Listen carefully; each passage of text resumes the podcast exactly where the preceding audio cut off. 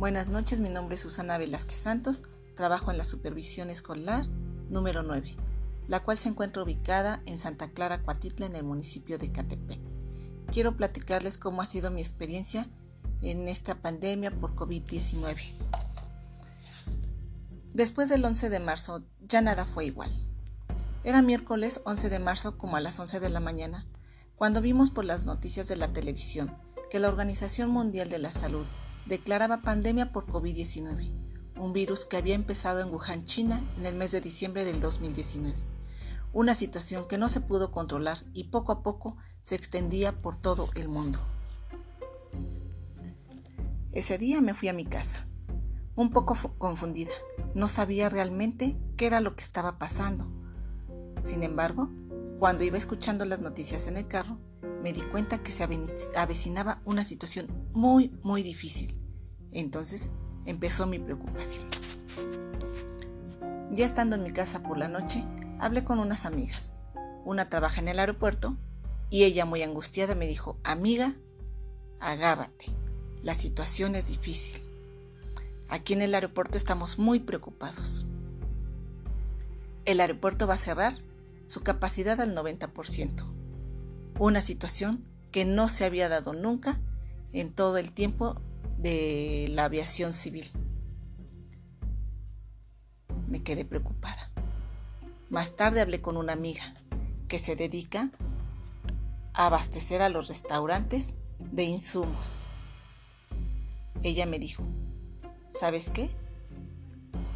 Amiga, ármate de despensa, la situación es difícil, aquí ya se cancelaron muchos, muchos pedidos. No sabemos qué va a pasar. Creo que esto es difícil. Con esta información que yo ya tenía, más lo que ya había escuchado, más lo que ya había visto en las noticias, sí me preocupé. Tenía miedo. Esa era la razón. En ese momento tenía miedo.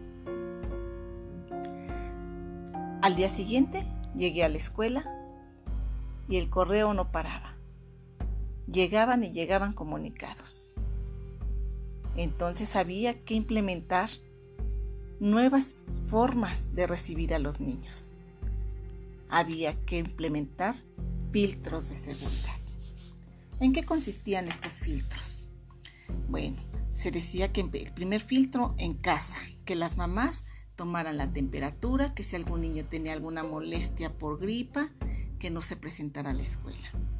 El segundo filtro era la entrada de la escuela. Había que tomarles la temperatura. En ese momento solo le tomábamos la temperatura a los niños con la mano para ver si algún, algún niño no presentaba algún síntoma de temperatura o de gripe. El tercer filtro en el salón de clases. Después, todavía el día 13 de marzo, se realiza el Consejo Técnico Escolar. Ahí los maestros ya empezamos a preocuparnos, platicábamos. Sin embargo, no, no, no, todavía no había nada oficial.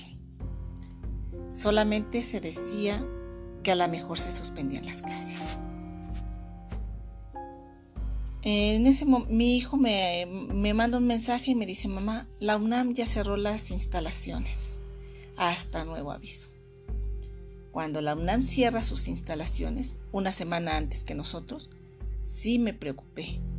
Dije, sí, la situación es seria, la situación es difícil. Bueno, a nosotros nos llega un comunicado donde nos dicen que se van a suspender las actividades el día 23 de marzo.